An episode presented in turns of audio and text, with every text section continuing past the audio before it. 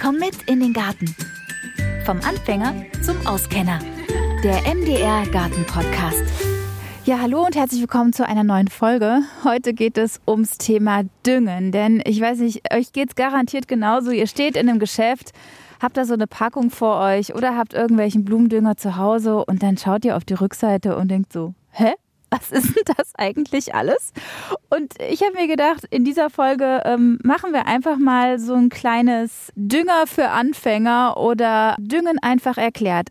Was ist was, wer braucht was und ähm, was bedeutet das überhaupt, was hinten auf der Packung steht? Und ich bin bei Gärtnerin Brigitte Goss zu Hause. Vielen Dank, dass du mich eingeladen hast. Ja, schön, dass du da bist. Brigitte, und du erklärst uns jetzt mal hier allen überhaupt, was dieses äh, ganze Zeug da hinten auf der Packung bedeutet. Also zuallererst ganz oben steht NPK-Dünger. Also NPK, das sind, also NPK sind die Kernelemente. Die braucht die Pflanze auf jeden Fall. Das ist Stickstoff, Phosphor und Kali. Und das sollte man sich mal als allererstes damit beschäftigen. Also, das N steht für Stickstoff und das gibt es in verschiedenen Varianten. Aber Stickstoff ist wirklich das Wichtigste für die Pflanze. Das ist der Wachstumsmotor. Wenn kein Stickstoff da ist, kann die Pflanze einfach nicht wachsen. In jeglicher Hinsicht. Also wenn die Pflanze im Wachsen ist und Blätter bildet und kräftig wird, äh, grün wird, ja, da braucht sie Stickstoff dafür. Das ist wichtig. Das, das zweite ist das P, das steht für Phosphat. Und Phosphat äh, findet man in allen Vorgängen eigentlich in der Pflanze. Und Phosphat ist ein Energieträger, also der bringt Energie in alle Ecken der Pflanze.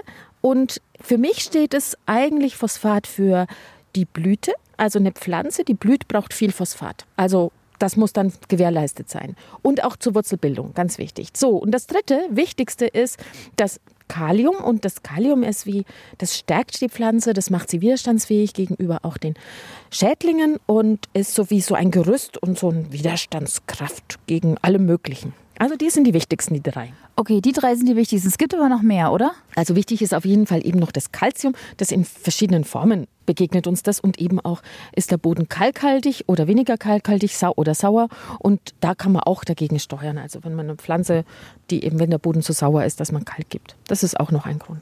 Dann Magnesium. Magnesium ist sowas wie bei uns Menschen das Eisen. Und zwar ist Magnesium das wichtigste, also Kernelement für das Chlorophyll, also für das Grün, während jetzt bei uns Eisen halt bei dem Blut ist. Also deswegen ist Magnesium ganz wichtig für die Chlorophyllbildung und das Chlorophyll ist ja im Prinzip die, die Photovoltaikanlage der Pflanze. Also mit diesem Chlorophyll nimmt sie Lichtenergie auf und wandelt die in Pflanzenenergie um. Und das ist sowieso ein totales Wunder. Und dafür brauchen wir Magnesium. Was wir ein bisschen in den letzten Jahren vernachlässigt haben, ist Schwefel, weil früher gab es eben diese schwefelhaltige Säure in der Luft. Also durch die Luftverschmutzung kam halt überall genug Schwefel aus der Luft in den Boden, in die Pflanze. Und jetzt ist tatsächlich so, dass manchmal sogar Schwefelmangel ist. Aber ähm, für zum Beispiel Radieschen, die brauchen viel Schwefel, das kennen wir, ne? dieses Scharfe, das braucht Schwefel. Und dazu müssen jetzt manche Gemüsegärtner auch Schwefel düngen. Ja, das sind die wichtigsten. Und dann gibt es noch eine ganze Menge an Spurennährstoffen. Das sind wie für uns so die Mineralien, die wir auch brauchen. Das sind in ganz geringen Dosen, müssen die vorhanden sein. Aber wenn die fehlen, dann wächst die Pflanze auch nicht. Also das kann man fast ein bisschen vergleichen, wie wenn wir uns als Menschen ernähren. Und so braucht die Pflanze eben auch also verschiedenste Stoffe mehr und manche eben weniger. Okay, also sie braucht nicht nur Wasser und Sonne, sondern sie braucht eben auch Nahrung, Futter und das ist im Idealfall im Boden drin, aber halt nicht immer. In Kübelpflanzen kann ich mir vorstellen, muss man ja auch eher noch was zufügen, weil der Boden sich ja nicht austauscht, sondern eher auswäscht. Was ich mich aber auch frage, man hört ja immer organischer Dünger und mineralischer Dünger. Kannst du mal bitte den Unterschied erklären? Was, was ist denn was und warum ist das eine weniger gut als das andere? Also organischer Dünger besteht immer, ist immer irgendwie aus Pflanzen oder aus Tieren gewonnen, also aus, aus natürlichen Materialien gewonnen. Äh, beim organischen Dünger sind aber auch Mineralien dabei und da gehe ich jetzt mal drauf ein. Und was das Schädliche ist, ist der chemisch-mineralische Dünger. Denn der ist so hoch konzentriert und da sind Salze drin. Und wenn man mit chemisch-mineralischem Dünger düngt, düngt man eigentlich schon in der Regel fast zu viel im Garten, ja. Und das ist so viel, dass dann diese Bodenlebewesen im Prinzip, muss man sich das so vorstellen, die sind so erschrocken und so Hilfe, was kommt da und verschwinden.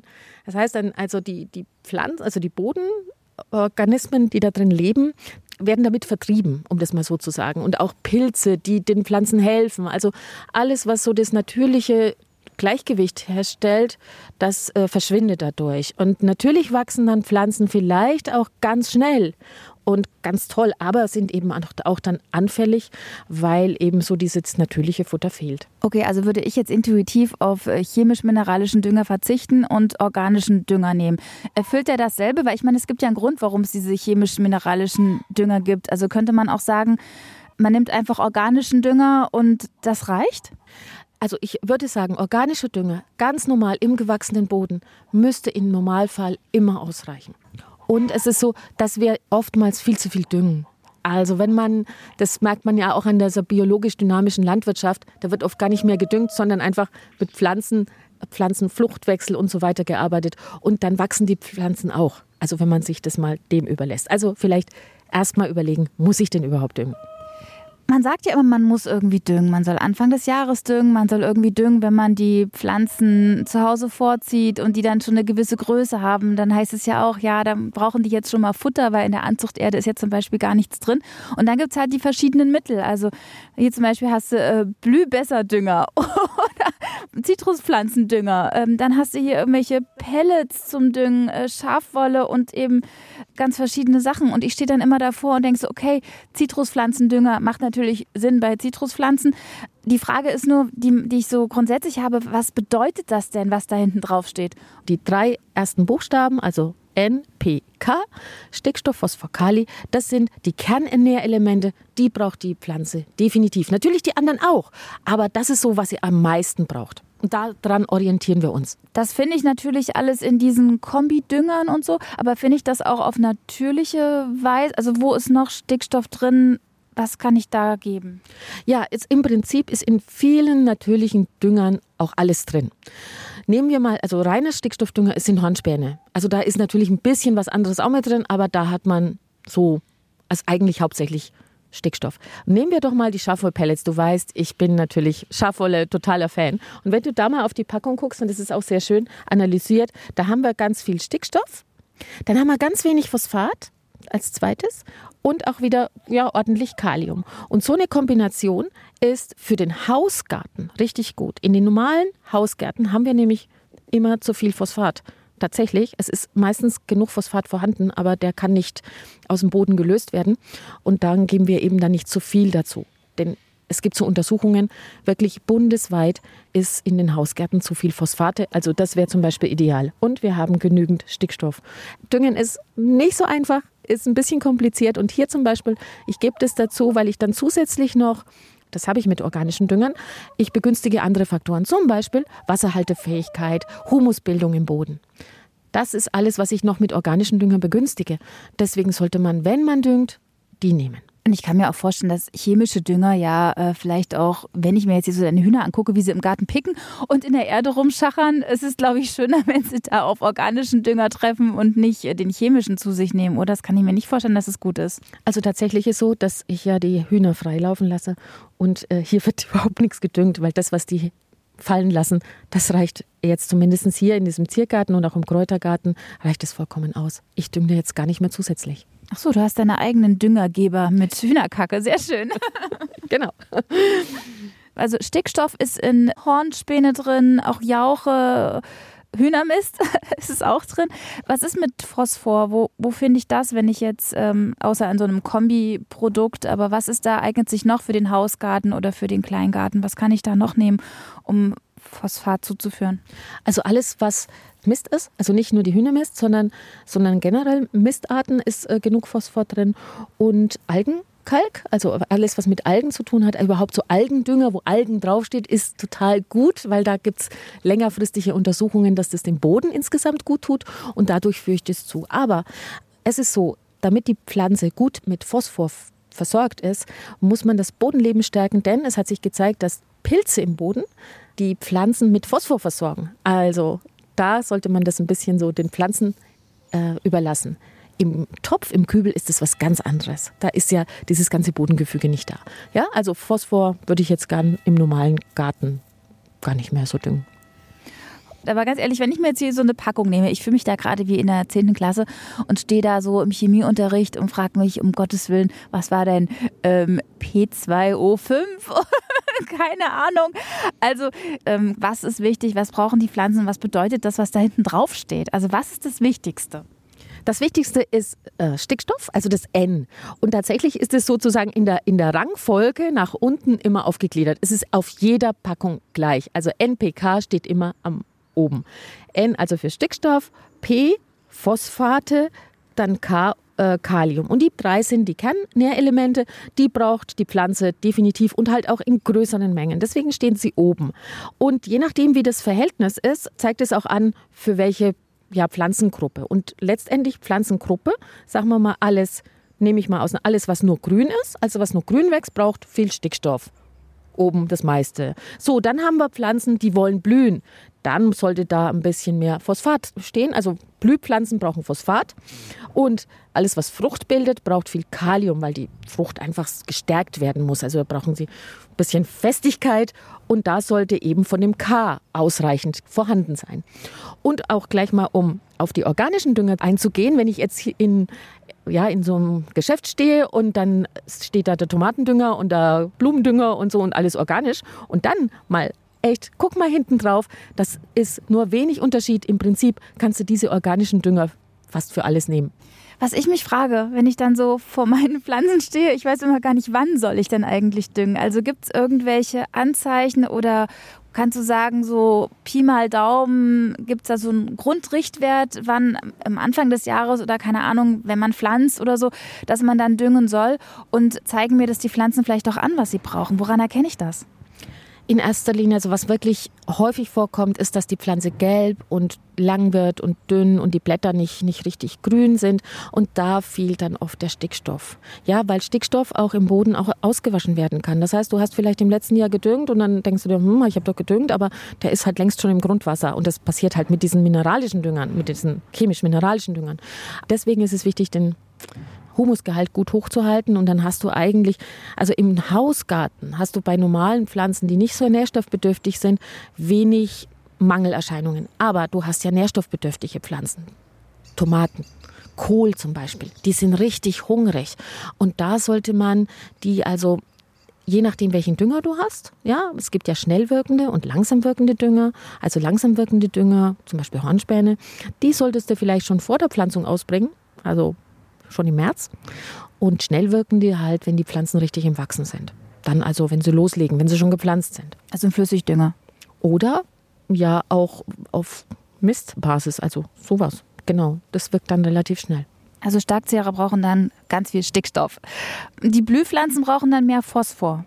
Ja, das hast du aber in, wenn du im Garten bist, im Boden, in der Regel ausreichend vorhanden. Also erstmal Vorsicht, erstmal vielleicht auch wirklich vorher mal den Boden untersuchen lassen, durchaus im Winter, bevor man richtig loslegt. Wie viel ist denn überhaupt da?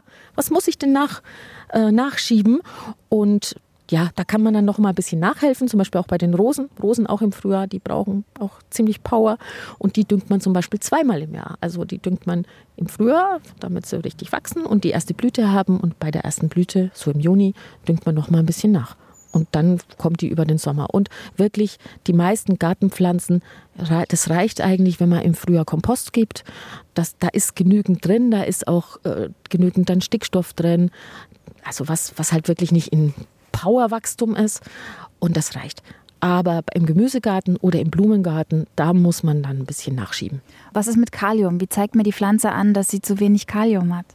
Das äh, zeigt sich so ein bisschen ähm, wenn es ganz extrem ist, dann äh, gießt du, gießt du, gießt du. Und die sieht immer schlapp aus, weil sie halt dieses Grund, dieses Gerüst bildet. Aber das zeigt sich nicht so direkt oftmals, sondern die sind anfälliger für Schadorganismen oder Faulen leichter oder Pilzerkrankungen ja, das ist ein bisschen im Verborgenen. Und dann gibt es ja Brennnesseljauche. Das ist, glaube ich, auch, was sehr viel Stickstoff bringt. Kann man bei Brennnesseljauche sagen, äh, da machst du nichts falsch, wenn du regelmäßig immer deine Pflanzen mit Brennnesseljauche stärkst? Oder könnte ich auch mit Brennnesseljauche überdüngen?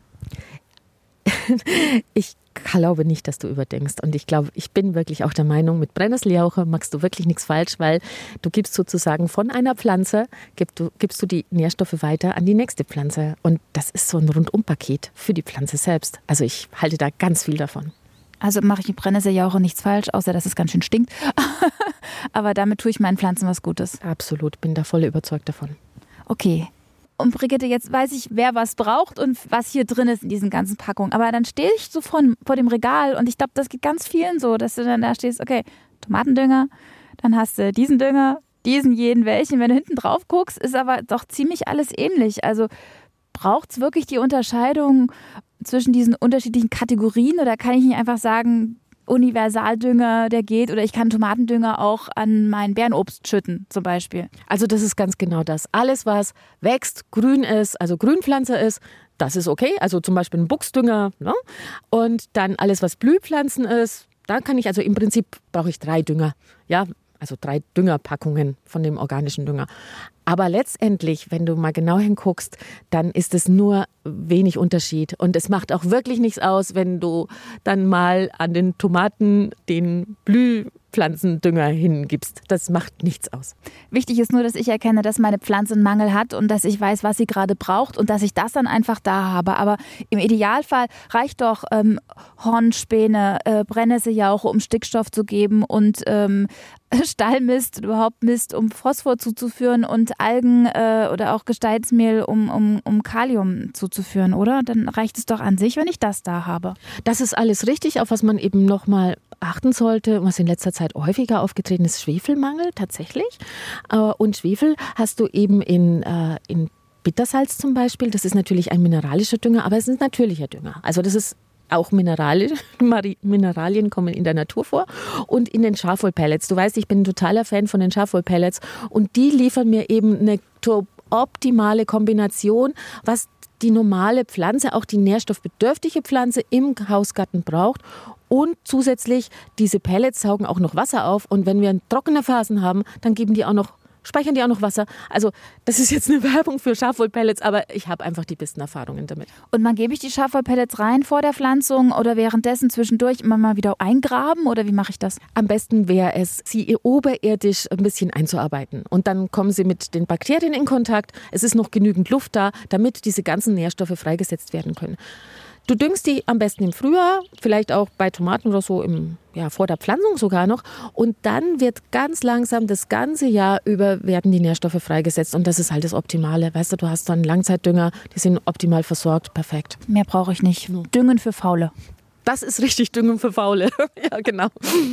Vor allen Dingen einfach erklärt, jetzt habe ich verstanden, was diese ganzen Elemente bedeuten, was die Pflanze braucht, wie ich einen Mangel erkenne und wenn ich mit Schafwollpellets, Hornspäne und diesen anderen Algengesteinsmehl auch gut zurechtkomme, mehr brauche ich doch nicht. Und wenn du sagst, einmal im Jahr reicht oder maximal zweimal im Jahr, besser geht's nicht. Vielen Dank. Danke dir auch.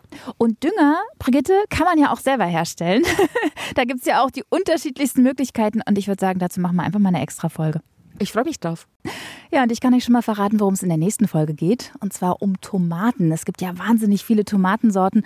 Wonach entscheidet ihr, welche Sorte ihr in diesem Jahr anbaut? Setzt man auf altbewährtes oder vielleicht mal eine neue Sorte ausprobieren? Ich erkundige mich mal, welche Sorten denn besonders gut sind und wie man die am besten anbaut. Also bis zum nächsten Mal.